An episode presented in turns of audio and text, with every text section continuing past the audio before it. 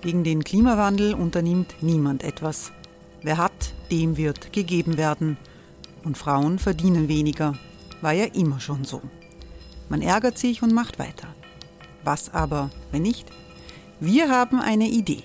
Die Falter Arena macht die Bühne frei für Menschen und Projekte, die das Land verändern. Mein Name ist Eva Konzett. Ich leite das Politikressort im Falter. Und am Sonntag, den 26. Mai, veranstalten wir im Wiener Stadtsaal die nächste Falter Arena.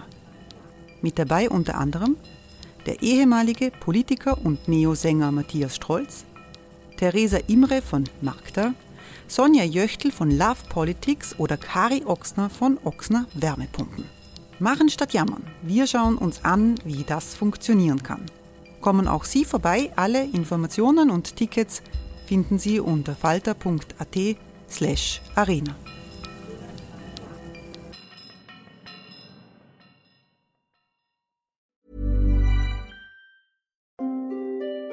Hereinspaziert durch unser Burgtor. Ob Burgherr, Ritterin, Stallbursche oder Gauklerin. Die Burg Liechtenstein in Maria Enzersdorf bei Wien lädt zu Erkundungen ein und weckt bei Groß und Klein die Abenteuerlust. Erbaut im Jahr 1130 ist die Burg bis heute zu 60 Prozent im Originalzustand erhalten. Waffenkammer, Turmzimmer und Ritterstube. Die Stammburg der Fürstenfamilie von und zu Liechtenstein bietet Einblicke in das Leben im Mittelalter. Besuchen Sie uns jetzt in der Erlebniswelt Burg Liechtenstein. Jeden Sonntag mit eigener Kinderführung. www.burglichtenstein.eu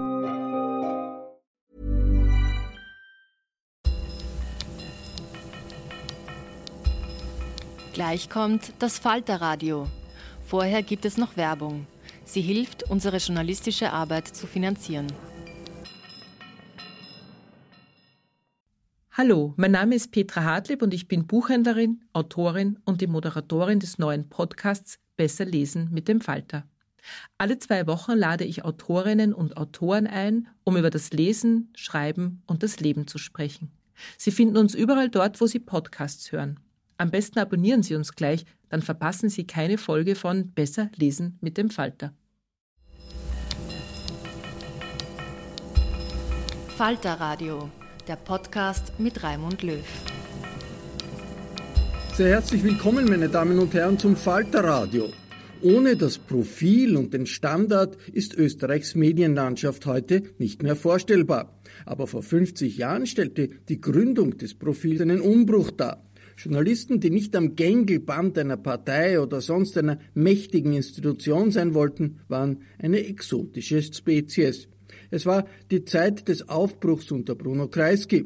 Kreisky war lebendiger und viel zugänglicher für Journalisten als Politiker vor ihm. Aber die SPÖ als Regierungspartei tat sich mit kritischem Journalismus auch in seiner Zeit nicht leichter als andere Parteien. In den 1970er Jahren haben Oskar Bronner als Gründer des Profil und später des Standard und Peter Michael Lingens als Chefredakteur eine Bresche für die freie Presse in Österreich geschlagen. Die beiden sind legendäre Journalisten. Im Gespräch mit Barbara Tott und Florian Klenk sprechen Oskar Bronner und Peter Michael Lingens über Journalismus in grauer Vorzeit, Korruption und Politik in Österreich, über Hugo Portisch als Kurierchef über den legendären Aufdecker Alfred Worm, Jörg Haider und wie das war mit Frauen in den Medien. Hören Sie das Gespräch mit Oskar Bronner und Peter Michael Lingens über ein wichtiges Stück medialer Zeitgeschichte. Herr Bronner, Herr Lingens, was haben Sie denn oder was lesen Sie denn, wenn Sie in der Früh so aufstehen? Was ist eigentlich so Ihre Lektüre? Also ich beginne mit dem Morgenjournal im, im Ö1. Ähm, um sieben. Ähm, manchmal um sieben, manchmal erst um acht. Aber das habe ich mir angewöhnt mit der Gründung des Standard. Äh, damals war es immer die 7 Uhr äh, Journal. Und das hat mit, äh, in ein bisschen äh, mitgeholfen, die Agenda zu setzen. Also das, äh, das ist schon, ähm, da werden durchaus Themen angerissen, ähm, die man, auf die auch die Leser dann Antworten haben wollen. Und äh, daher war das wichtig, äh, zu wissen, was dort passiert, auch wenn man es nicht aufnimmt. Greifen Sie dann noch Papierzeitungen an? Ähm, ja, ich schon. Äh, Meine Frau nicht. Also das ist so. Ähm, ich lese nur noch äh, Standard und Presse. Keine internationalen Blätter? Äh, die, die lese ich im, äh, im Netz. Also die lese ich am, ähm, also Herald, nur die Herald Tribune. Also mittlerweile New York Times. Herald Tribune gibt es nicht mehr. Aber für mich bleibt es die Herald Tribune. okay. Als E-Paper oder in der Online? In der Online-Version. Deutsche, deutsche Wettbewerbe? Deutsche lese ich nicht mehr. Gar nicht mehr. Herr Lingen, Sie? Ich lese den Standard, äh, die FAZ immer. Gut, also um dem Standard ein Kompliment zu machen, er ist mittlerweile besser als die FAZ. Und zwar in einem Bereich, wo ich das nicht vermutet hätte, nämlich in der Wirtschaftsberichterstattung. Die Gretchenfrage ist, lesen Sie beide noch das Profil, das Sie mitgegründet haben? Ich äh, äh, blätter es jede Woche brav durch und bleib durchaus bei zwei oder drei Geschichten hängen. Ich in Einzelfällen, wenn ich darauf aufmerksam gemacht werde. Jetzt feiern wir im Jahr 2020 50 Jahre Profil. Ähm, 50 Jahre, der Trend war ein bisschen früher. Ähm, beamen wir uns einmal zurück in diese 70er Jahre. Unter welchen Bedingungen haben Sie diese Zeitung gegründet? Wie hat der Journalismus ausgeschaut und wie hat das politische Feld ausgeschaut? Und kann man das in irgendeiner Weise mit heute vergleichen oder wieder vergleichen? Das mediale Feld war komplett anders. Ähm, es gab kaum unabhängige Berichterstattung. Ähm, es gab überhaupt keine, kann man beruhigt sagen. Na gut, die, die, Kurier die, war die ORF-Reform hatte stattgefunden. Ja. Also der Bacher hat da stimmt, stimmt, äh, begonnen stimmt, im Jahr ORF, 67, ja. glaube ich. Ähm, der Kurier war halbwegs unabhängig, nicht ganz. Da, waren, da waren gewisse Verpflichtungen, die die Eigentümerschaft dort hatte, an die man sich halten musste. Ähm, aber sonst gab es nichts. Und, und vor allem, wenn, wenn irgendwas äh, kontroversiell war, dann musste das immer von oben abgesegnet werden. Und, und das war wahnsinnig schwierig. Und, und äh, äh, dass man einfach drauf losberichtet über das, was ist, das hat nicht stattgefunden. Warum war das eigentlich so? Weil in Deutschland hat es doch längst große Verlegerblätter gegeben, die Zeit, den Spiegel, den Stern, wenn man will auch Axel Springer. Warum ist das in Österreich? Ähm, Österreich war, war sehr lang äh, also ich weiß nicht, wo man anfangen soll. Äh, fangen wir 45 an, ich mache es einfacher. Da gab es nur äh, lizenzierte Zeitungen äh, und, und da vor allem Parteizeitungen. Also die haben die Lizenzen bekommen einerseits und die Alliierten haben Lizenzen bekommen. Daneben gab es einmal nichts. Ähm, dann hat der, der Fritz Molden irgendwann die Presse gegründet äh, und große Schwierigkeiten gehabt mit der, allein mit der Papierzuteilung. Das war ja alles, alles reglementiert.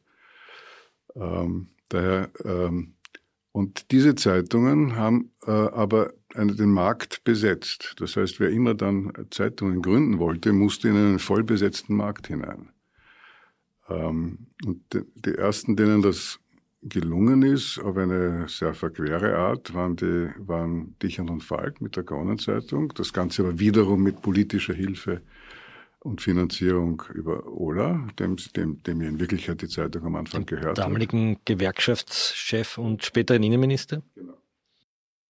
Ähm, äh, also das, was, was äh, dann irgendwann zu einer Art Unabhängigkeit geführt hat, war natürlich in der Gründung das Gegenteil davon. Äh, aber das war die, die, das erste, die erste Zeitung, die auf kommerzieller Basis äh, funktioniert hat. Und kein Zufall, dass es eine Boulevardzeitung war. Die alle haben den Markt besetzt. Also da, da in etwas hineingründen zu wollen für jemanden, der, der unabhängigen Geist hatte, war einfach sehr, sehr schwierig.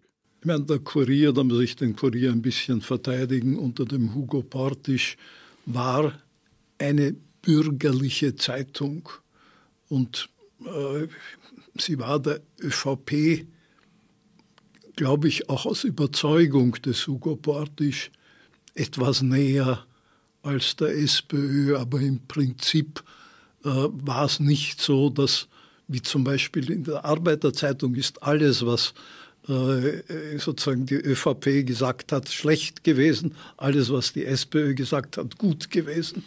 Beim Portisch war das nicht zwingend. In den Salzburger Nachrichten, die auch so eine Mittelstellung eingenommen hat, Mitte rechts, äh, war es auch nicht zwingend, dass alles, was die SPÖ äh, gesagt oder getan hat, falsch war. Herr Bronner, also, Sie waren bei der Gründung 27, also unter 30. Sie waren ein bisschen älter, also eigentlich beide wahnsinnig junge Männer. Ähm, können Sie im Rückblick ein bisschen analysieren, was, was, hat, was hat es ausgemacht, dass Sie den Mut hatten oder die Überzeugung, in diesem sehr, sehr schwierigen Markt, wie Sie es gerade beschrieben haben, so ein Projekt, so ein, so ein ja Wagnis einzugehen? Gut, und die Arbeitsteilung ist das ja. eine, aber Herr Bronner, Sie vielleicht zuerst. Ähm, ich, äh, es ist schwer, schwer, zu, schwer zu sagen. Also unglaubliche äh, Chutzpe oder sowas zu machen. Halt würden Sie einen Twitter-Account eröffnen, ne? wahrscheinlich. Was? Ich sage halt, würde ein 27-Jähriger wahrscheinlich höchstens einen Twitter-Account eröffnen. ja, oder auf Insta bloggen. ja, also, die, die diversen äh, äh, Konzerne, Facebook und Google, wurden von jüngeren Leuten als, als äh, gegründet, als ich es damals war.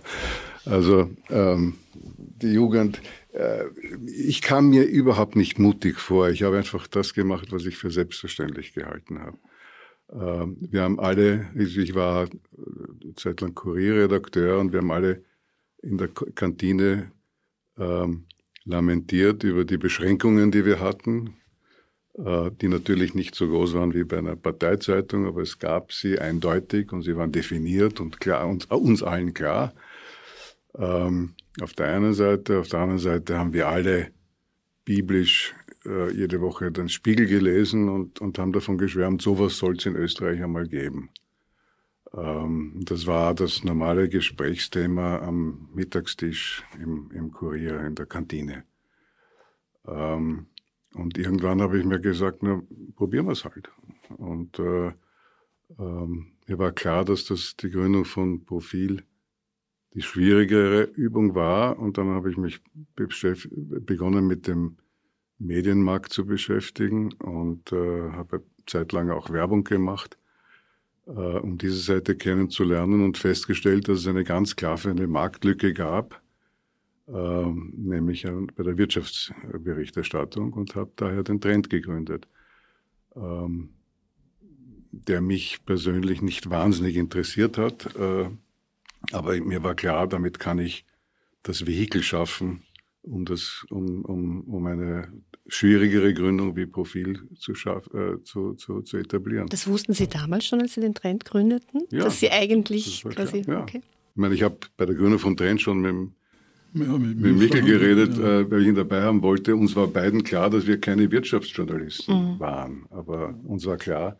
dass das Sie sind interessanterweise beide Gerichtsreporter oder zumindest haben nein, Sie nein, eine nein, große. Nur beide beim oder, Kurier. Oder beide beim Kurier, aber Sie haben beide sozusagen aus Wir waren nicht gemeinsam beim Kurier. Nein, nicht gemeinsam, aber Doch, Sie haben. Ein Stück waren wir gemeinsam beim Kurier. Ja? Doch, ganz sicher. aber was auffällt, ist, dass Sie beide, spezifisch. dass Sie beide immer wieder dass beide immer wieder erwähnt werden in den Biografien, dass Sie sozusagen aus dem Gerichtssaal berichtet haben. Nein, ich, hab nie, ich war nicht Aber bei Forum haben Sie nicht die Richter? Naja, die, die Richter. Die ich habe über die Nazi-Richter Nazi äh, eine Dokumentation gemacht aber nicht als Gerichtssaal-Berichterstatter, sondern, sondern äh, ich habe über über, ich habe äh, als Maulwurf Akten ausgegraben. Äh, Todesprozess. Sie haben sich alle mit Gerichte, mit, mit der Justiz. Mit der Justiz habe ich mich intensiv beschäftigt. Ich habe damals auch einen, einen Fall versucht zu recherchieren, Causa Kupferblum. Und dann die Sammlung für den Novak. Also ja, das war keine ja, kein Gericht. Der Novak ist wer? Der Fahrdienstleiter des Todes, also der Mann, der die Züge äh, dafür gesorgt hat, dass genügend Züge in die Konzentrationslager gefahren sind. Und da äh, ist äh, gesammelt für ihn und äh, berichtet, wie viele Leute da bereit waren, äh, für den zu spenden. Ähm, Sie haben erzählt, dieser Leidensdruck, man hat sich quasi in der Kurierkantine ausgetauscht darüber, wahrscheinlich welche Geschichten man alle nicht schreiben kann. Da gibt es ja auch die schöne Szene, dass dann im Garten ihrer Schwiegermutter damals, glaube ich, die erste Redaktionssitzung stattgefunden hat und Sie gesagt haben, da schreibt jetzt einfach mal die Geschichten, die ihr all die Jahre nicht schreiben konntet. Wissen Sie noch welche naja, das waren? Also ich weiß das relativ genau. Also es waren eben Geschichten, die die Stadt Wien betroffen haben. Und zwar im Wesentlichen war es so, dass sämtliche äh, Kommunalberichterstatter, ich würde sagen Wiens, hatten Gemeindewohnungen. Privilegierte Gemeindewohnungen. Privilegierte Gemeindewohnungen, nicht, nicht irgendwelche, das heißt, sondern in der Innenstadt, die waren in Döbling, insbesondere in Döbling. Okay.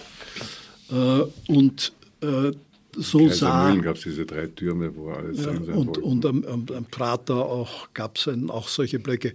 Einer hatte, einer hatte vier Gemeindewohnungen nacheinander, weil er hat sich immer von seiner Frau scheiden lassen, hat ihr immer die Wohnung hinterlassen.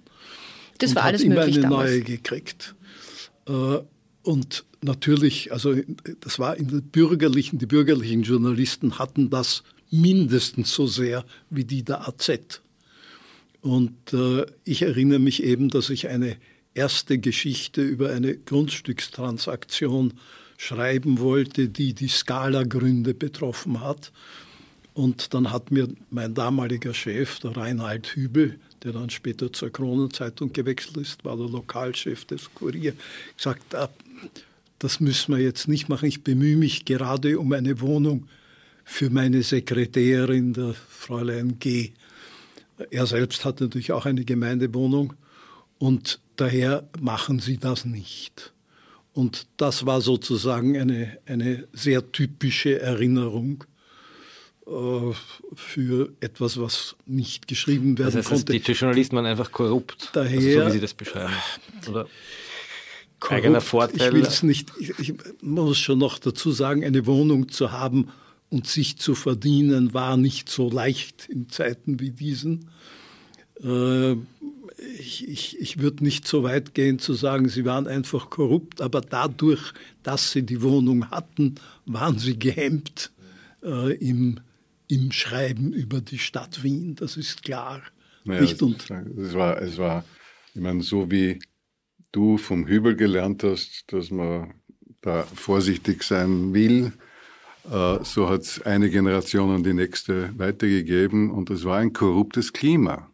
Es war auch normal bei Pressekonferenzen von Firmen, dass man äh, das äh, Produkt, um das es ging, dann mitbekommen hat als Geschenk. Und es war normal, dass man zu Weihnachten äh, wurden da äh, die Redaktion voll gepflastert mit Geschenken äh, von Fernsehapparaten und ich weiß nicht was alles. Also es, es, das Klima war ein ähm, durchaus der, der Korruption ähm, nahe.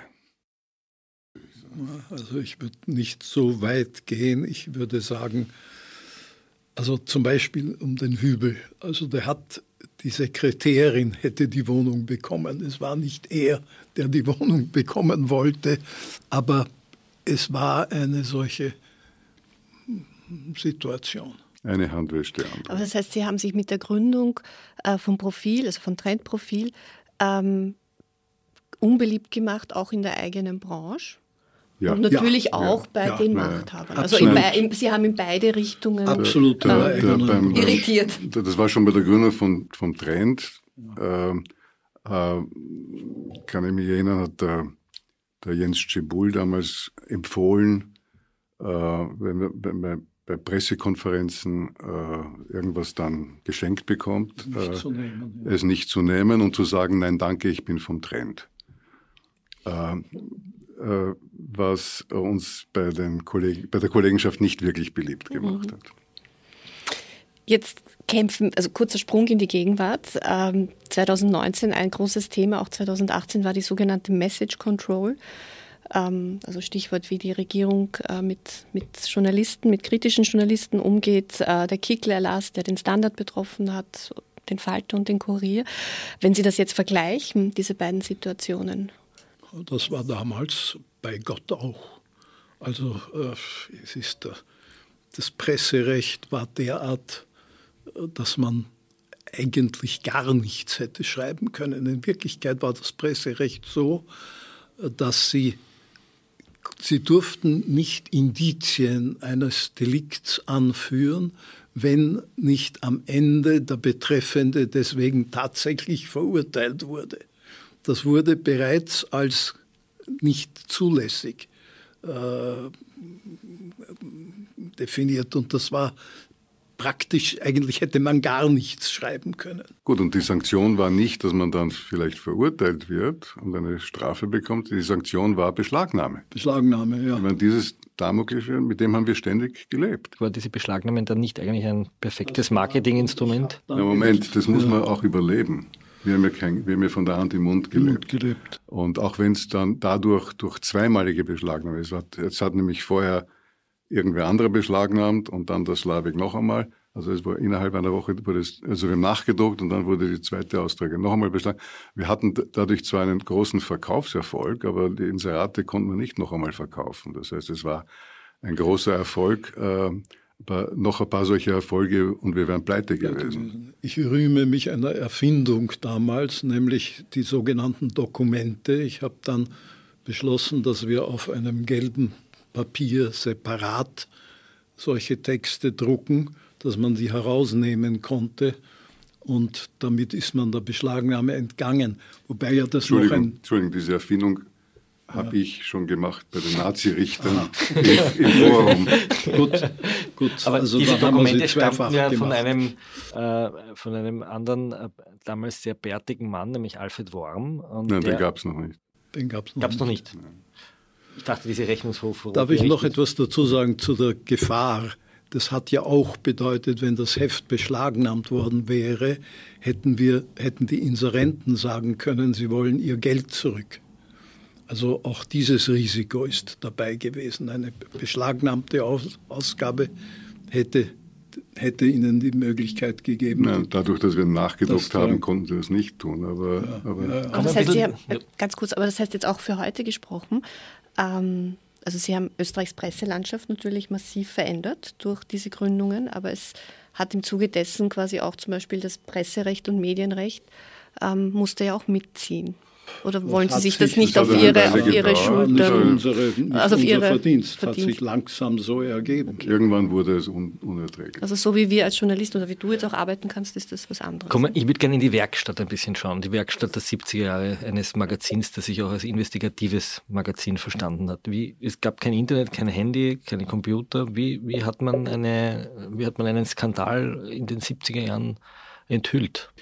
Ich behaupte, ich hoffe, ich, ich trete da niemanden auf die Zehe, dass alle großen Aufdeckgeschichten nicht zustande kommen, weil ein konkreter Journalist so wahnsinnig brillant recherchiert, sondern weil er auf einen Insider trifft, der ihm diese Dinge, was ich Watergate oder ähnliches, in die Hand drückt die Leistung des Journalisten besteht in zwei Dingen.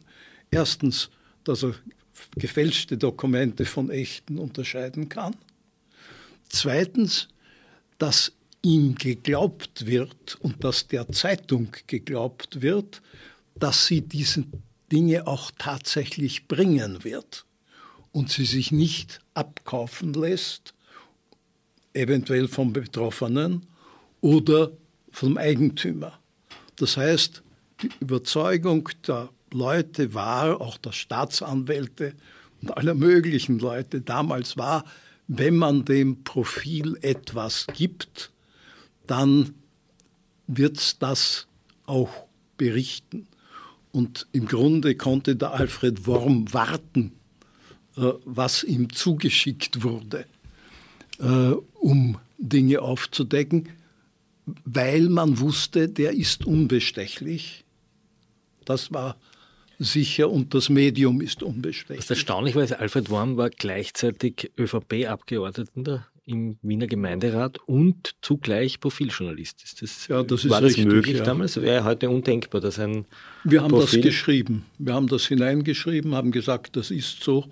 Und äh, er hätte sich theoretisch aus ÖVP-Geschichten heraushalten müssen. De facto hat er für die ÖVP unangenehme Geschichten geschrieben. Also das ist ein, ein eigenes Kapitel. Aber wäre heute nicht mehr denkbar, oder? Nein, es, es ist die Optik. War damals wahrscheinlich die, schon nein, schwierig, Auch oder? damals wurde er Umwege gemacht. Am Anfang wurde er in die Verwaltung gesetzt äh, und, und, und in Wirklichkeit hat er weiter recherchiert, aber man hat versucht, äh, äh, da ein bisschen eine, ein Window-Dressing zu machen. Äh, und dann irgendwann hat man es aufgegeben, weil es eh wurscht, äh, wurscht schien. Ähm, aber trotzdem die, die Leistung des Worm äh, war natürlich, dass er äh, diese Akten auch lesen konnte. Und, und äh, gelesen hat. gelesen Punkten. hat und, und dann verstanden hat, was da drin steht. Ähm, und ähm, das, das mit der Korruption, und er war unkorrupt Ja, und hat diese Dinge dann auch geschrieben. Ähm, gleichzeitig muss man aber auch Folgendes beachten. Äh, es sind ja nicht nur Whistleblower, die Geschichten initiieren, ähm, sondern ähm, zu einem großen Teil auch Rechtsanwälte, ähm, die halt ein Interesse haben. Also normalerweise, wenn eine Beamten, Geschichte, äh, wenn eine Geschichte auffliegt, dann ist es, wie, wie, wie äh, der Michael gesagt hat, äh, nicht, weil mir jemand so tüchtig recherchiert hat, sondern jemand hat ein Interesse gehabt, dass eine Geschichte veröffentlicht wird. manchmal war es ein sehr übles Motiv, manchmal war es ein sehr anständiges Das ist es. Motiv. Manchmal war es eben ein übles Motiv und auf das muss man draufkommen. Und sehr oft werden Journalisten auch missbraucht.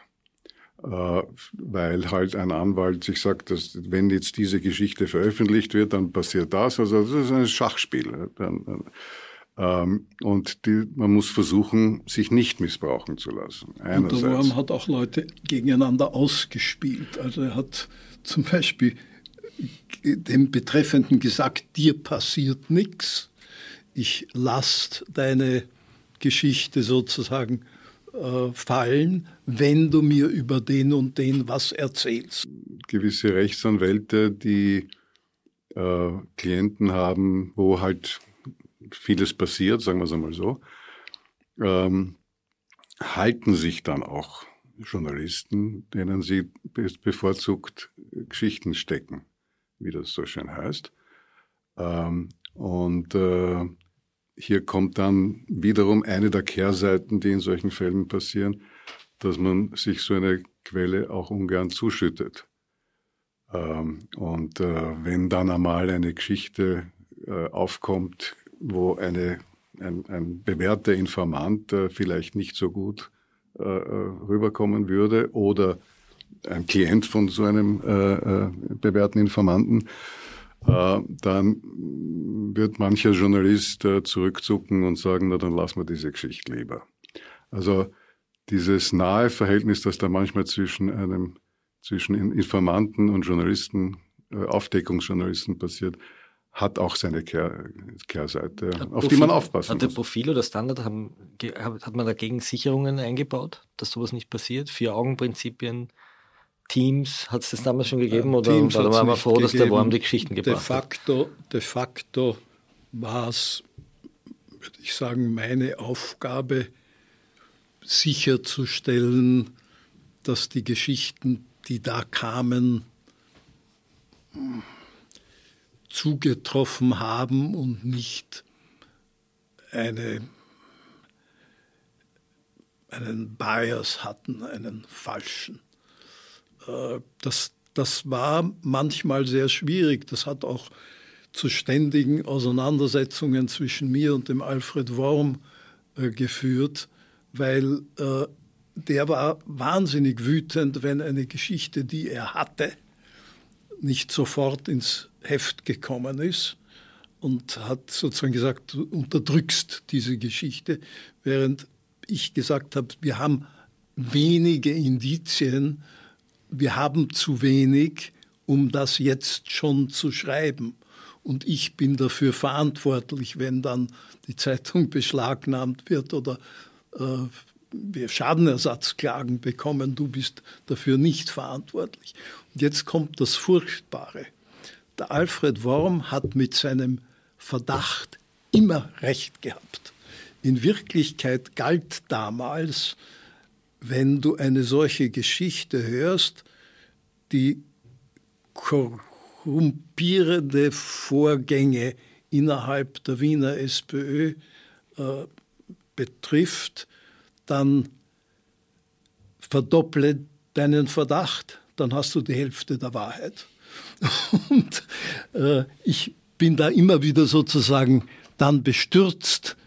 Hinterher hat er mir gesagt, ich habe dir gleich gesagt, das ist so, das hätten wir sofort so schreiben können. Also es war, aber das war im Wesentlichen meine Aufgabe, dafür zu sorgen, dass die Dinge im Großen und Ganzen stimmen und wir haben nicht einen Presseprozess verloren. Ähm, also Stichwort Machtmissbrauch bzw. Missbrauch, Instrumentalisierung, dieses schwierige Verhältnis Journalist, Öffentlichkeit, Politik. Ähm, es gab ja immer wieder den Vorwurf, vor allem gegen News, aber auch beim Profil, ähm, man hätte den Haider gemacht oder mitgemacht, indem man so viel über ihn geschrieben hat. Also diese ewige Frage, berichten, nicht berichten über äh, Rechtspopulisten. Im Rückblick, Herr Bronner, würde mich interessieren, wie sehen, wie sehen Sie denn das? Und was sagt uns das für heute im Umgang mit diesen, sagen, mit diesen Phänomenen? Wo man noch das eines der ersten großen Haider-Cover.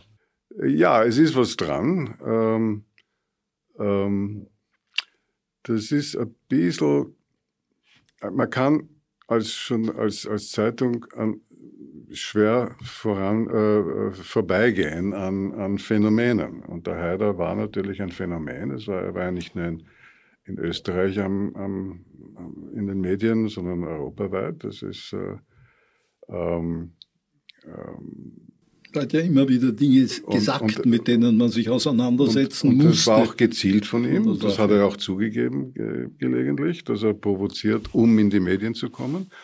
Und äh, man tut sich dann schwer zu sagen, das ist so äh, outrageous, äh, das ignorieren wir. Äh, und äh, diese Technik hat er bravourös beherrscht, aber diese Technik ähm, hat sich für andere auch bewährt. Der Trump hat ja dasselbe gemacht, als er kandidiert hat, noch um die Nominierung der, der, bei den Republikanern.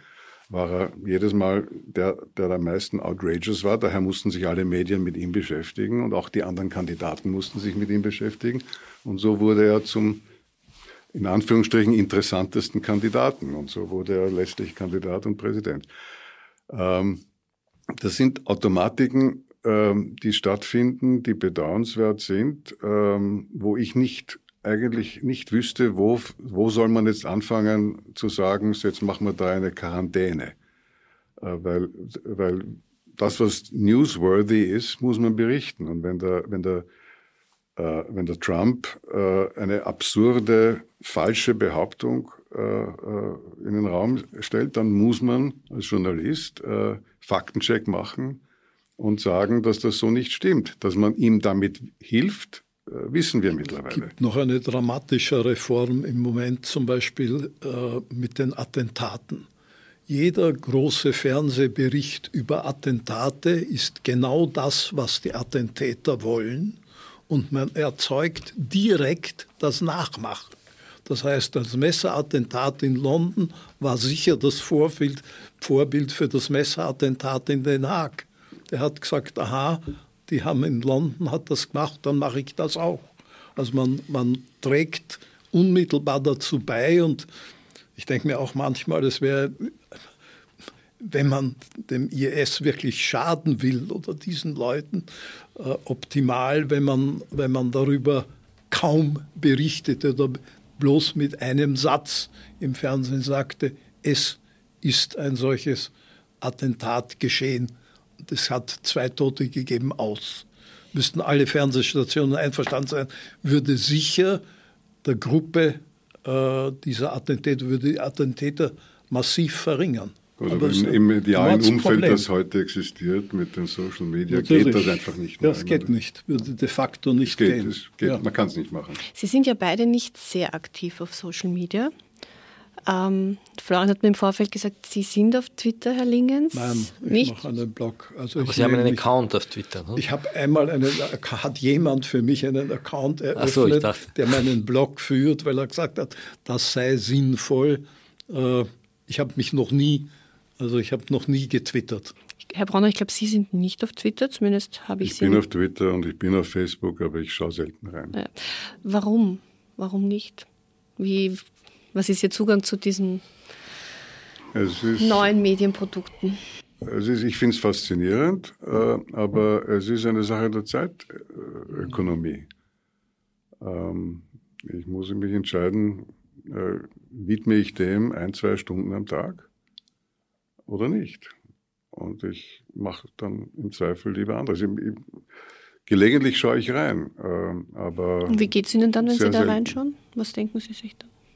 Äh, hängt davon ab, was ich gerade lese. Also, äh, ich schaue nie hinein. Ja, ich habe noch nie hineingeschaut. Nein, es ist, es ist, man erfährt Dinge schneller. Das ist, äh, und und wenn, wenn sich akut was, aktuell was tut, dann schaue ich in Twitter.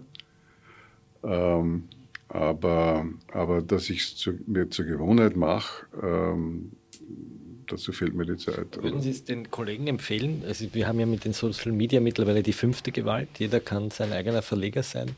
Es gibt ganz viele, gerade wenn Sie von den Anwälten sprechen, Litigation PR und eine unglaubliche Rückkehr der Propaganda, die sich ja auch auf, auf den Journalismus einwirkt. Ähm, es ist sozusagen erstaunlich, dass die das gar nicht sozusagen mitkriegen. Ist das vielleicht eine Empfehlung für Journalisten, sich von diesen von diesen sozialen Medien eher fernzuhalten, wieder mehr zu lesen. Es gibt eine lustige Anekdote, die wir entdeckt haben, dass man ihnen immer nachgesagt hat, sie würden so sagen, einen, irgendwann ist ein LKW vorgefahren ja, mit Büchern und man hätte ihnen gesagt, sie schreiben einen Zehnzeiler oder einen Wir waren nicht, wir waren nicht gemeinsam beim Kurier. Das ist meine Haupterinnerung daran, dass die Leute eben immer gesagt haben, da unten wird, ist ein Lost Auto, der Bronner schreibt einen Arschspalter.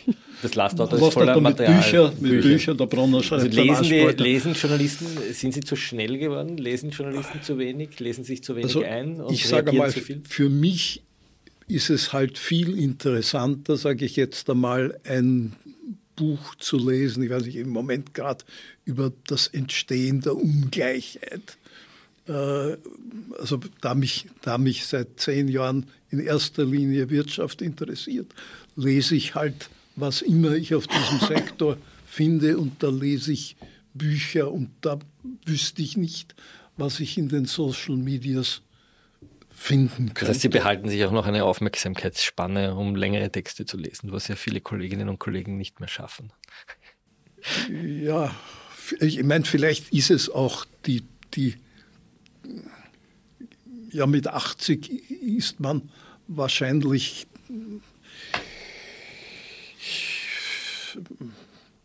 vielleicht zu alt, um sich diesem, diesem Medium noch in dem Maße zuzuwenden.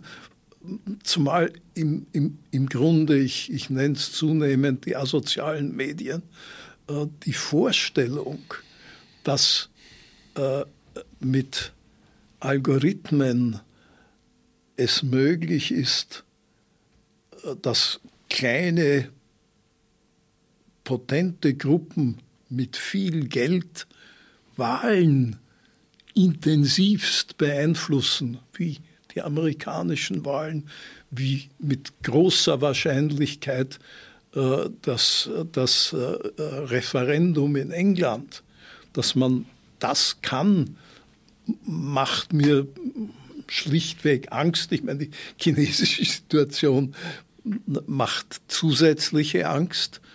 Äh, Gut, aber ja, das, das, äh, das meine, ist schrecklich. Und, und aber, äh, aber, es ist so.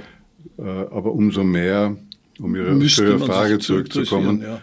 Äh, wäre ich an der Front, an der journalistischen Front aktiv tätig, dann müsste ich das verfolgen. Es geht nicht anders. Das ist einfach ein, äh, äh, ein Teil, Teil der, des Informationsflusses findet dort statt.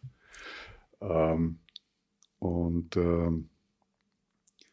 sowohl als äh, schreibender Journalist wie auch als Chefredakteur müsste ich, müsste ich das verfolgen, müsste wahrscheinlich auch aktiv teilnehmen.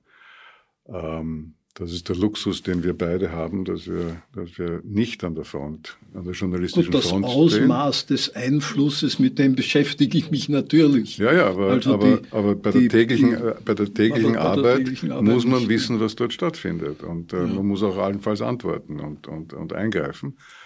Ähm, und ich habe das Privileg, dass ich das nicht muss. Ähm, und ich äh, beschäftige mich an sich wenig oder kaum noch mit Journalismus. Ich verbringe meine Zeit in meinem Atelier.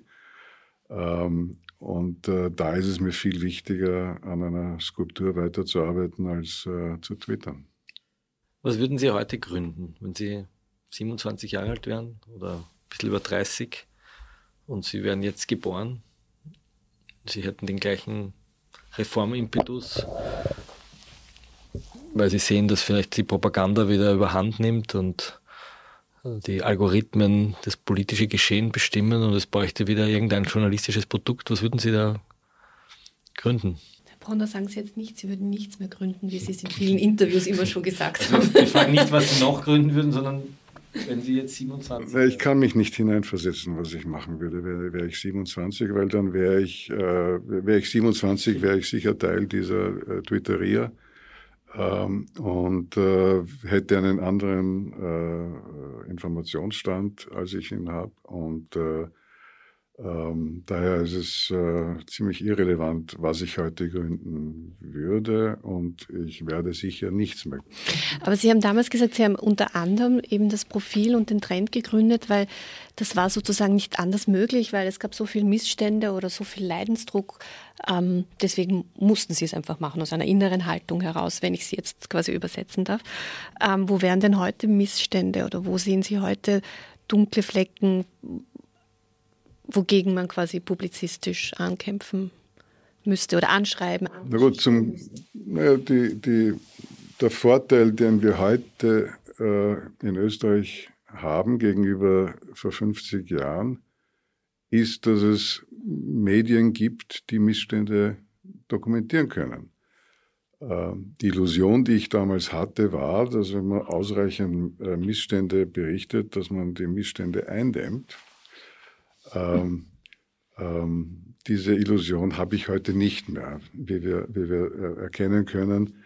Ähm, Man verlangsamt sie vielleicht. Man dem, nicht einmal das. Nicht einmal das. Nicht, ja. Also nicht einmal. Das ist der Journalismus ist eigentlich überflüssig oder er bewirkt nichts. Naja, äh, zumindest äh, werden manche Dinge äh, dann doch sanktioniert. Und äh, ähm, ich hoffe, dass das auch irgendwann einmal aus der enormen vielfältigen Tätigkeit der Wirtschafts- und Korruptionsstaatsanwalt es auch einmal zu, zu, zu Gerichtsverfahren und Urteilen kommt. Wir kriegen ja immer nur die, die ähm, äh, Anrisse äh, und, und es hat ja, glaube ich, noch kaum, kaum ein Urteil stattgefunden. Ähm, und das, glaube ich, da, das wird möglicherweise einen, einen, einen Nachdenkprozess bei manchen äh, produzieren. Ähm, aber aber ähm, es, ist, ähm, ähm, ich, es ist wichtig, dass es Richter gibt. Äh, äh, und man darf die Illusion deswegen nicht haben, dass es deswegen keine Untaten mehr geben wird. Aber es muss sanktioniert werden. Und ungefähr so ist auch unser, der journalistische Job. Die, die, äh, es war eine Illusion von mir, dass, man, dass ich geglaubt habe, wenn man, wenn man endlich darüber berichtet, dass die Leute weniger korrupt werden.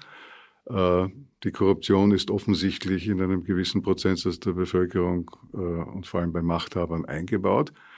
Ähm, und ähm, sie werden möglicherweise vorsichtiger werden, aber, aber die Korruption abschaffen werden wir nicht. Aber trotzdem müssen wir darüber berichten. Vielleicht etwas in, in Grenzen halten, sagen wir mal so. Wie sehr sind denn die ich habe da ein Cover rausgesucht, mein Lieblingscover, das äh, steht drauf Feindbild Politiker. Da sieht man ein, äh, auf Wienerisch würde man sagen, ein Arschgesicht, ein, einen Politiker, dessen Gesicht aus, aus zwei Popspacken besteht, von Manfred Dykes gezeichnet. Dahinter ein Bürger, der diesem Arschgesicht die Zunge zeigt. Inwiefern sind denn wir Journalisten eigentlich dafür verantwortlich, dass Politiker in, in, in ihrem Ansehen äh, nur mehr sozusagen ganz unten firmieren. Oder wie war Profil vielleicht auch dafür verantwortlich, indem man sozusagen so auf Skandale Wert gelegt hat? Also es gibt solche Politiker und solche. Es gibt äh, Politiker, die, die, die auch nach ihrem Abtritt einen, ein, ein durchaus gutes Ansehen haben. Und es gibt andere Politiker, wo das nicht der Fall ist. Also, ähm, ähm, dass die Politikerkaste äh, als Berufsbild ein, ein schlechtes Image hat, finde ich an sich bedauernswert. Ich auch, und das wird, äh, weil wir brauchen gute Leute in der Politik. Ähm, aber das wird natürlich produziert durch all die Leute, die, die halt äh, Missstände entweder äh, verursachen oder zumindest zulassen. Äh, ich möchte auch was dazu sagen, weil das schwer ist für ihn selber zu sagen. Nur der enorme, die enorme Leistung des Oskar Bronner bestand darin, dass er immer ein bisschen ein Weltverbesserer war. Er hat diese Dinge nie gegründet, um damit reich zu werden. Er war nur überzeugt, dass er sie so machen wird, dass sie finanziell, wirtschaftlich funktionieren werden. Und er hat sie auch nie gegründet, um damit berühmt zu werden. Ich, ich weiß das sozusagen aus der Gründung des Profil wie des Standard. Da war immer Österreich braucht das war das zentrale Motiv. Niemand anderer, den ich kenne, war dann in der Lage, von diesen Worten weg äh, tatsächlich ein Produkt zu gründen, wo man üblicherweise 100 Millionen Schilling, sage ich einmal, gebraucht hätte, um es zu gründen. Das ist jetzt ein, ein, ein zweites spezifisches Talent. Aber das war im Grunde die Motivation. Aber was würden Sie jetzt heute gründen? Und was würde ich heute gründen? Ich würde eine Gegenagentur zur Agenda Austria gründen, weil ich glaube, dass es eine, äh, einen Wirtschaft-Think Tank braucht, der dem Neoliberalismus entgegentritt oder jedenfalls dem, was jetzt unter Neoliberalismus läuft. Ursprünglich hat man da unter ja was ganz anderes verstanden. Das würde ich für sinnvoll halten. Das ist und für sehr notwendig. Aber wenn Sie jetzt so etwas gründen würden, sei es ein Magazin, sei es ein Think Tank, auch die Frage an Sie, Herr Bronner, ähm, da wären dann schon 50 Prozent Frauen dabei in der Mannschaft, oder? Weil wenn man sich nämlich die alten Profile anschaut, das fällt wirklich auf, wie unglaublich männlich ähm, der Profil, Beginn? Nein, ein Profil, Profil war Pasterk, äh, Brandstaller, Brandstaller Spierer, Spierer Wantoch, äh, na, da fehlt mir Löffler. Löffler. Ja, aber Herr Lingen, Sie haben die, das waren die Spitznamen die Hexen, oder? Ja, das ist eine eigene das Geschichte. Bitte erzählen Sie uns diese, diese feministische ja, die, Also die, wir hatten wirklich die stärksten Frauen der Publizistik ja. im, im, Haus und äh, was für uns beide das Leben nicht einfacher gemacht hat. Warum? Aber, das, wollen wir, das wollen wir jetzt genau hm? wissen. Weil sie den Lingens äh, stürzen wollten. So sind sie die Frauen. Schlicht und einfach und haben eine, eine Kabale äh, ins Leben gerufen und, äh, ähm, und die musste abgewehrt werden und äh, ähm, das haben sie und, und das ist äh, uns gelungen und das haben sie uns auch nie verziehen. Ich sage noch was dazu. Also eingestellt habe ich sie aus einem unanständigen Motiv, nämlich weil sie im Allgemeinen zum selben Preis wesentlich besser als Männer waren. Das heißt, sie haben sie schlechter gezahlt. Ne? Nein, ich hab, wir haben sie nicht schlechter gezahlt, sondern sie haben mehr gearbeitet haben ihnen, fürs gleiche Geld. Sie haben mehr gearbeitet fürs gleiche Geld. Das war einer der Gründe. Jetzt muss ich was dazu sagen. Ich habe also später äh, im Standard und im, in der Wirtschaftswoche, also in der Wochenpresse, auch mit Frauen zusammengearbeitet, vor allem im Standard. Die waren, also die Frauen, die zu meiner Zeit im Journalismus nach oben kommen wollten, mussten die doppelten Ellbogen haben, die ein Mann hatte. Ist das heute anders? Ich glaube, das ist heute anders, ja. Ich glaube, das ist heute wesentlich anders. Äh, das sind andere, andere Frauen, also auch wie ich sie im Falter kennenlerne, das sind, sind anders in dieser Hinsicht. Herr Bronner, wie sehen Sie das? Sie haben immerhin die erste Chefredakteurin einer Tageszeitung ernannt. Ja, ich, äh, also mir war nicht bewusst, dass der Michael dieses Kriterium hatte. Ähm, ähm, für mich äh, gab das, war, war und ist das kein Thema. Äh, ich freue mich über einen, einen, jemanden, der gut recherchieren kann und gut schreiben kann. Ähm, und äh, ob das ein Mann oder eine Frau ist, ist mir wurscht. Ähm, wenn dieser jemand äh, ähm, dann auch noch führen kann äh, und, und, und äh, Leute motivieren kann, ähm, dann freue ich mich, eine, eine Führungsperson zu haben. Es ist ja es ist ja wahnsinnig schwer, gute Führungspositionen äh, äh, oder gute Leute für Führungspositionen im Journalismus zu bekommen.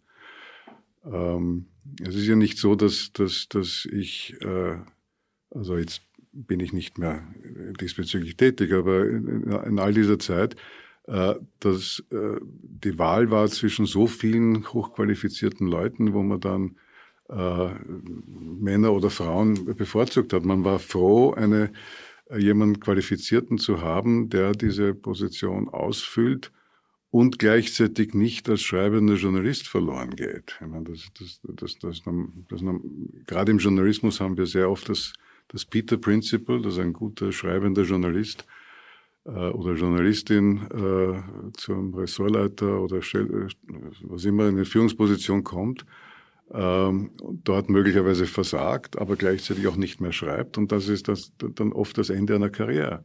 Also man muss auch da wahnsinnig vorsichtig sein, jemanden äh, ähm, in eine Führungsposition zu hieven, äh, weil das kann auch sehr, sehr schief gehen. Nicht nur, also ich kann das Problem dann als für, äh, für die Zeitung lösen, indem ich es wieder austausche, aber diese Karriere ist dann sehr oft beendet. Also das ähm, wenn man jemanden guten hat, wo man, wo man guten Gewissens diese Position dem oder der übergeben kann, ist man sehr happy. Also wenn man Interviews liest mit Ihnen beiden, äh, fällt auf, dass Sie sich also sie eint, dass sie sich beide nicht klassisch festlegen lassen wollen. Sie wollen sich in keine Schublade stecken, links, rechts, bürgerlich, liberal, ähm, sozialdemokratisch. Also das begleitet sie quasi ihre Karrieren hinweg. Ähm, wenn Sie sich jetzt gegenseitig porträtieren müssten als Journalisten, äh, was wäre denn so der eine Satz, wo Sie sagen, so würde ich, vielleicht sicher liegen es als erstes, so würde ich den Herrn Bronner beschreiben und umgekehrt? Gibt, ich wüsste keinen solchen Satz. Also ich glaube, im Wesentlichen hat er sich davon leiten lassen, wie er Dinge gesehen hat. Punkt. Ich denke, im Wesentlichen lasse ich mich davon leiten, wie ich Dinge sehe und sie einschätze. Ich bin dabei von niemandem spezifisch abhängig. Beide kommen wir, glaube ich, aus einem eher sozialdemokratischen Milieu. Das heißt, wir sind sozialdemokratisch sozialisiert. Ich glaube, das trifft für uns beide zu. Äh, aber ich glaube, ich meine, wir würden, ich würde möchte so ein Beispiel illustrieren. Äh, ich, ich würde ihn, mich insofern als links, eher links einordnen, als ich zum Beispiel in einer Steuergesetzgebung äh, haben wollte, dass der Staat ein eher größeres Budget hat und damit eher mehr Sozialleistungen erbringen kann als ein Staat mit einem kleinen Budget, äh, der sozusagen ein Anführungszeichen sparender Staat, der keine Sozialleistungen erbringen kann. Soweit würde ich mich links sehen. Umgekehrt würde ich aber zum Beispiel in Schweden, als dort dann plötzlich die, die Einkommenssteuern bei 95 Prozent gelegen sind, äh, mich auf die rechte Seite stellen und sagen, das ist, das, das kann wirtschaftlich nicht funktionieren. Ich würde das immer als Person anschauen und auch wandelbar sehen. Ich könnte mir immer vorstellen, dass wenn sich die Verhältnisse verändern, dass ich auch äh, ein solches Thema anders sehen würde und würde glauben, dass das bei ihm ähnlich ist. Aber ist das vielleicht auch die Essenz, wenn man Journalist sein will, dass man sich eben nicht ja. wo, wo landet und dann fürs Leben dort verortet? Naja, nein, da kann, das kann man nicht generalisieren. Es gibt ausgezeichnete äh, linke Journalisten und es gibt ausgezeichnete rechte Journalisten, ähm, die aber, ich kann, um eine, um eine Geschichte, das mit einer Geschichte zu beantworten, bei der Gründung vom Standard habe ich mit einem Wirtschaftsjournalisten geredet, ähm, der mir gesagt hat, ich möchte nur der Ordnung halber mitteilen, ich wähle sozialdemokratisch. Und meine Antwort war, ähm, das ist mir wurscht, solange das nicht in Ihren Texten herauskommt. Ähm, und und äh, so, so gehe ich auch sehr pragmatisch vor. Jeder, jeder wählt irgendwas und jeder ähm, hat seine, seine Vorlieben und jeder hat ein Weltbild. Ähm, das muss er aber abgeben, wenn er äh, am Computer sitzt und, und eine Geschichte schreibt weil die Geschichte oder bei, oder beim Recherchieren, er muss die Geschichte dorthin verfolgen, wo sie halt hinführt. Äh, und wenn das dann die Leute äh, zwickt, die er, die er gern gewählt hat oder die er gern an der Macht hat, kann man leider nichts machen. Ähm, das ist unabhängiger Journalismus. Ähm, und daher ist es nicht wahnsinnig relevant, wen ich wähle. Ich gehöre eher zu den Wechselwählern äh, und, und äh, ich war nie Mitglied einer Partei. Ich, ich, mein Vater war, war äh, durchaus der Sozialdemokratie nahestehend, aber, aber ähm, ich war nie Mitglied von irgendwas und ähm, ähm, habe im Laufe der Zeit die eine oder andere Partei gewählt. Eine einzige Partei habe ich nie gewählt in Österreich. Ja. Das, das ist einzige. ähm, und äh, aber, aber auch das, ich kann mich erinnern, äh, auch im, im Standard war ein innenpolitischer Redakteur, der mir irgendwann erzählt hat, diesmal habe ich äh, FPÖ gewählt. Da habe ich gesagt, okay, äh, ähm, es, ähm, er hat so geschrieben, dass das nicht herauskam, sagen wir es so. Und da, ein, damit war, ein Standardredakteur ist sogar FPÖ-Generalsekretär geworden, ne? der Peter Sichowski. Ja. ja. Also bei mir ist es ein bisschen anders. Ich bin, im Wunden. ich bin, ich bin äh, Mitglied der SPÖ gewesen, bin dann, habe diese Mitgliedschaft ruhend gestellt. Ich bin nicht einmal ausgetreten, als die SPÖ äh, das Profil beschuldigt hat, äh, für vier Millionen Schilling äh, den Felix Slavik äh, zu ähm, fertig zu machen. Das habe ich als eine Unterstellung empfunden. Was heißt Unterstellung? Das war, ein, das war, eine Fälschung. Eine Fälschung, also ist dann herausgekommen. Ist worden, ne? der Fälscher, ist dann der Fälscher, Fälscher ist verurteilt, aber das, das war dann... War mühsam, war, war übrigens mühsam. interessant. Darf ich das nur ja. fertig sagen? Es ist, es waren drei. Waren drei Millionen. Drei Millionen? Ja. Aha. Okay. Komisch. Also, so wurscht. Komisch. Äh, nein, ich, ich, bin ziemlich sicher, dass es vier waren, da muss man dann nach, nachschauen. War das äh, früher auch so, das dass war, Sie sich immer gegenseitig korrigiert haben? Nein, wir Ist waren ja Teil Ihrer Arbeitsbeziehung? Wir reden, wir reden von Dingen, die über 40 Jahre vorbei Also die 40 Jahre her. Außerdem waren damals die Redaktion äh, im Gegensatz zum Standard, wo er de facto also der Hauptchefredakteur ist, ist er ja im Profil der Herausgeber gewesen, aber hat an dem Redaktionsgeschehen nicht teilgenommen, außer bei zum Beispiel der Bestellung von äh, neuen äh, Kollegen. Also das, da, da hat, das, hat das eine Rolle gespielt. Und also das war eine andere Situation. Abgehalten. Nein, die habe ich abgehalten. Verzeihung, okay. kann man sicher. Okay. Also mit Sicherheit. Es gab gemeinsame Redaktionskonferenzen, Trend und Profil am Anfang. Am Anfang gab's, am Anfang hat überhaupt der Jens Cebul die Zeitung geführt, das Profil. Da gab es eine Zeit lang gemeinsame Konferenzen, nachher gab es die nicht mehr.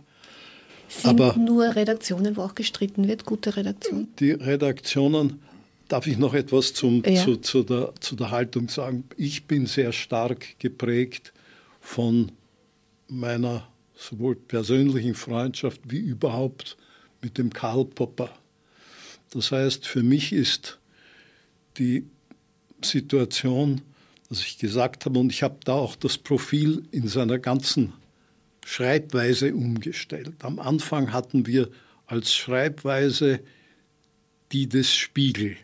Wir haben eine gemeinsame Sprache, keine Autoren und es gibt die große Organisation, vier Leute waren wir, die das alles checkt und danach äh, entsteht die Zeitung.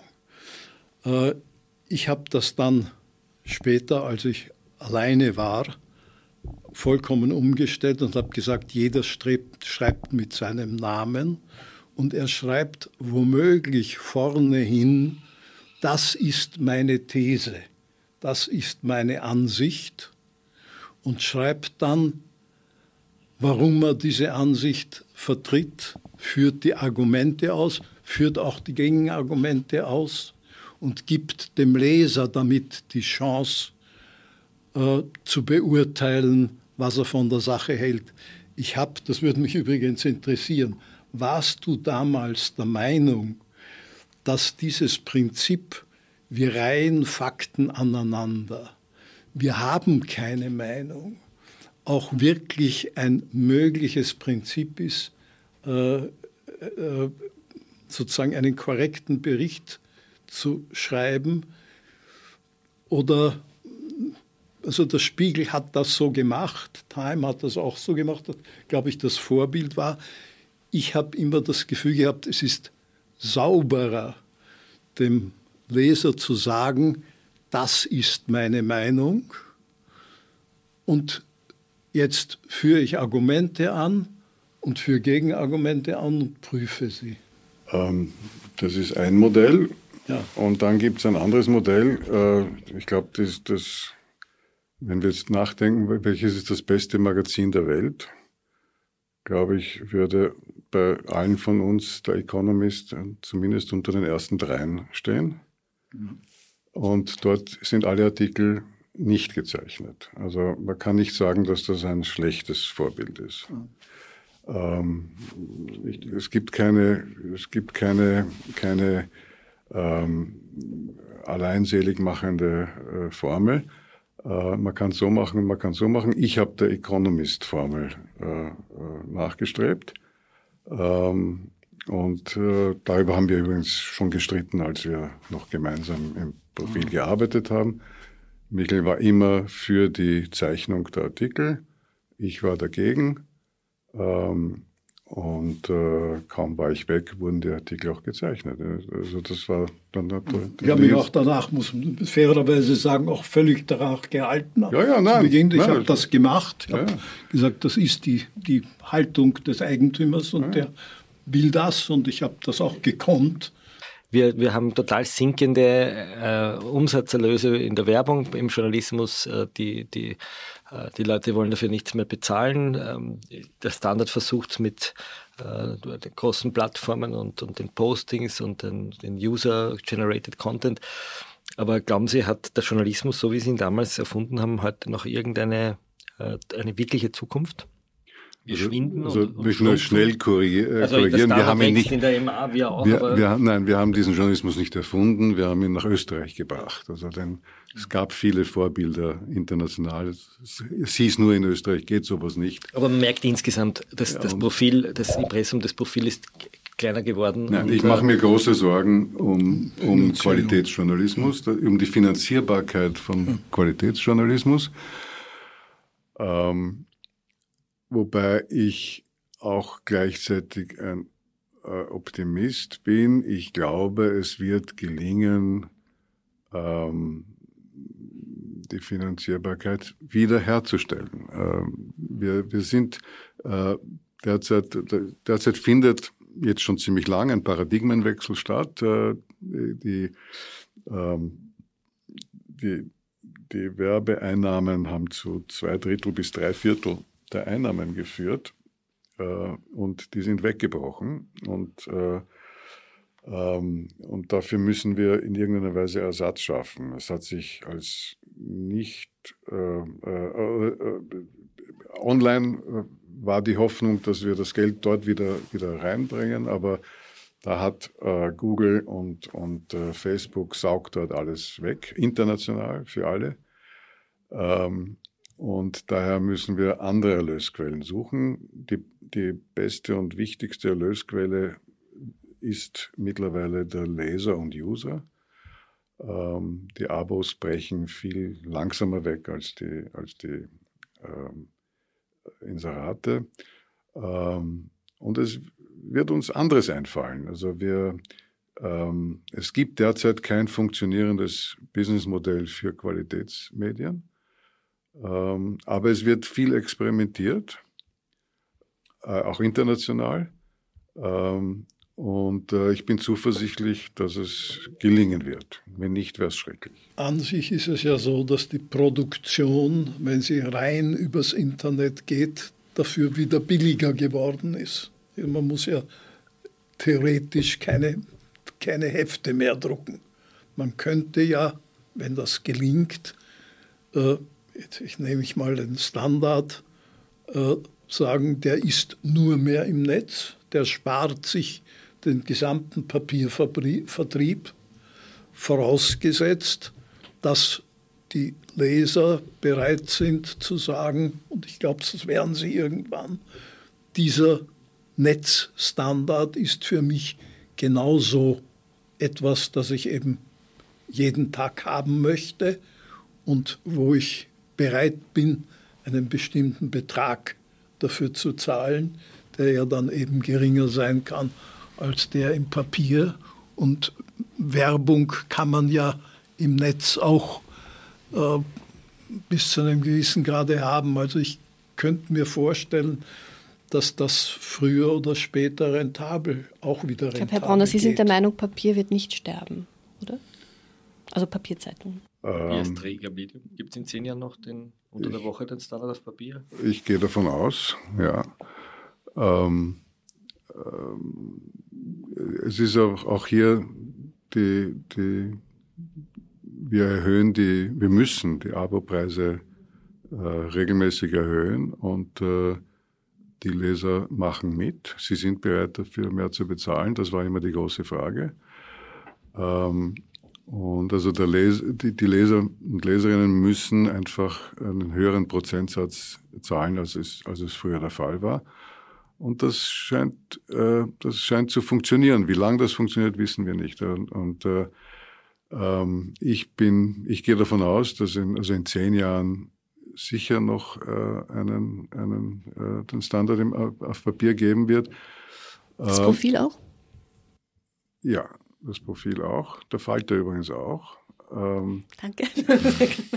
freut uns. Ähm, nein, ich glaube auch, dass es eine, eine gewisse Renaissance des Papiers geben wird.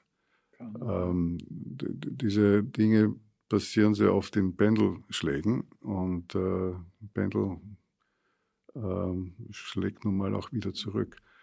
Ähm, und äh, also ich bin da, äh, im Moment ist es sehr schwierig. Im Moment mache ich mir große Sorgen. Das müssen wir überleben und äh, dahinter, dahinter kommt wieder eine Zukunft. Ganz zum Abschluss, wie lange haben Sie sich jetzt eigentlich in dieser, also so miteinander äh, sprechend nicht gesehen? Das, also wie lange ist es her, dass Sie so beisammen gesessen wir, sind wie heute? Ich sagen, Moment einmal, ich kann das nachrechnen. Wann bin ich aus dem Standard ausgeschieden? Das 19, war 94.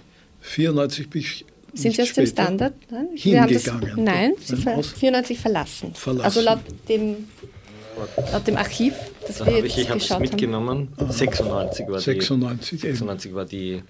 96 bin ich aus dem ich Ah, dann auch habe ich sagen. falsch abgelegt. 96 Okay. bin ich Also aus dem 96. Standard ausgeschieden. Ich glaube, seit damals haben wir nicht gesprochen. Miteinander nicht gesprochen. Das sind wie viele Jahre? Jetzt muss ich mal nachrechnen. Das sind ja fast 23 Jahre. 23 Jahre. Und? Wie war's? Naja, Vielen Dank. War uns ein Vergnügen. Vielen Dank fürs Gespräch. Danke. Gerne. Ich hoffe, wir haben irgendwas Interessantes von uns gegeben. Sie hörten ein Gespräch von Barbara Todd und Florian Klenk mit Oskar Bronner und Peter Michael Lingens über die Gründung des Profil und dann des Standard im Kampf um freie Presse in Österreich. Ich verabschiede mich von allen, die uns auf UKW hören, im Freirad Tirol und auf Radio Agora in Kärnten. Die Entwicklung der Medien und Medienpolitik sind fixer Bestandteil des Falter. Jede Woche. Wenn Sie noch kein Abonnement des Falter haben, dann können Sie ein solches auch im Internet bestellen über die Adresse abo.falter.at. Ursula Winterauer hat die Signation gestaltet, Anna Goldenberg betreut die Technik. Ich verabschiede mich bis zur nächsten Folge.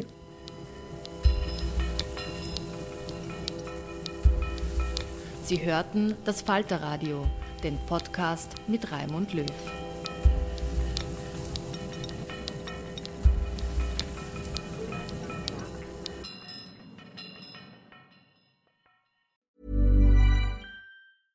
Even when we're on a budget, we still deserve nice things. Quince is a place to scoop up stunning high-end goods for 50 to 80% less than similar brands. They have buttery soft cashmere sweaters starting at $50, luxurious Italian leather bags, and so much more. Plus, Quince only works with factories that use safe, ethical, and responsible manufacturing. Get the high-end goods you'll love without the high price tag with Quince. Go to quince.com slash style for free shipping and 365-day returns. Imagine the softest sheets you've ever felt. Now imagine them getting even softer over time. That's what you'll feel with Bowl and Branch's organic cotton sheets. In a recent customer survey, 96% replied that Bowl and Branch sheets get softer with every wash. Start getting your best night's sleep in these sheets that get softer and softer for years to come. Try their sheets with a 30-night guarantee. Plus, get 15% off your first order at bowlandbranch.com. Code BUTTERY. Exclusions apply. See site for details.